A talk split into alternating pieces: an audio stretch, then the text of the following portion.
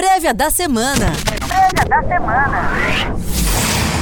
Olá, eu sou a Gabriela Alves, apresentadora da TC Rádio, e essa é mais uma prévia da semana.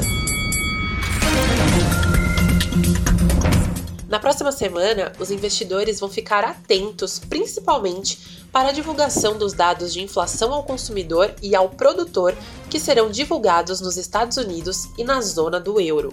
Destaque também para a reunião do Banco Central Europeu, que vai divulgar sua decisão sobre as taxas de juros dentro da zona do euro. Aqui no Brasil, investidores vão ficar atentos para os dados de emprego da PNAD contínua. Falando em Brasil, a agenda dos balanços corporativos segue a todo vapor. Na próxima semana, o destaque fica para os resultados referentes ao quarto trimestre de empresas como Eletrobras, Banco Inter, Natura, Stone, Melios, Localiza, BNDES, Taesa, Edux, Ezetec, Cirela, JHSF e Light.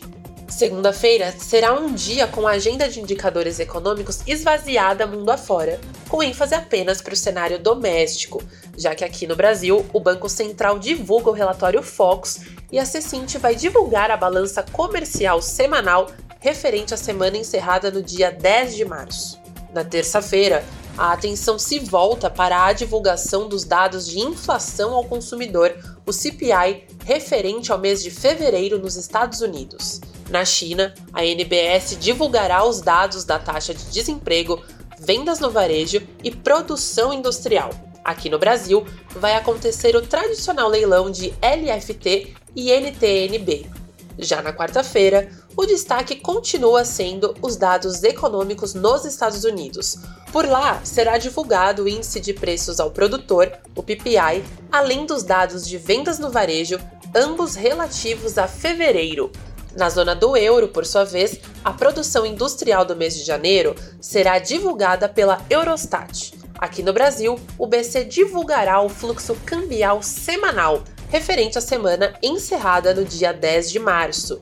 Na quinta-feira, o foco estará na zona do euro, onde vai acontecer a reunião do Banco Central Europeu para decidirem a taxa de juros. No cenário local, a FGV divulgará o IGP-10, referente a março, além de ocorrer o leilão de LTN e NTN-F. Nos Estados Unidos, destaque para os pedidos semanais de seguro-desemprego. Na sexta-feira, os dados da zona do euro voltam ao radar porque será divulgado pela Eurostat o Índice de Preços ao Consumidor, o CPI de fevereiro. Aqui no Brasil, o IBGE divulga dados de emprego relativos ao mês de janeiro. Já nos Estados Unidos, o Fed divulgará dados da produção industrial de fevereiro e a Universidade de Michigan divulgará a prévia de março da confiança do consumidor. Até mais! Prévia da semana. Prévia da semana.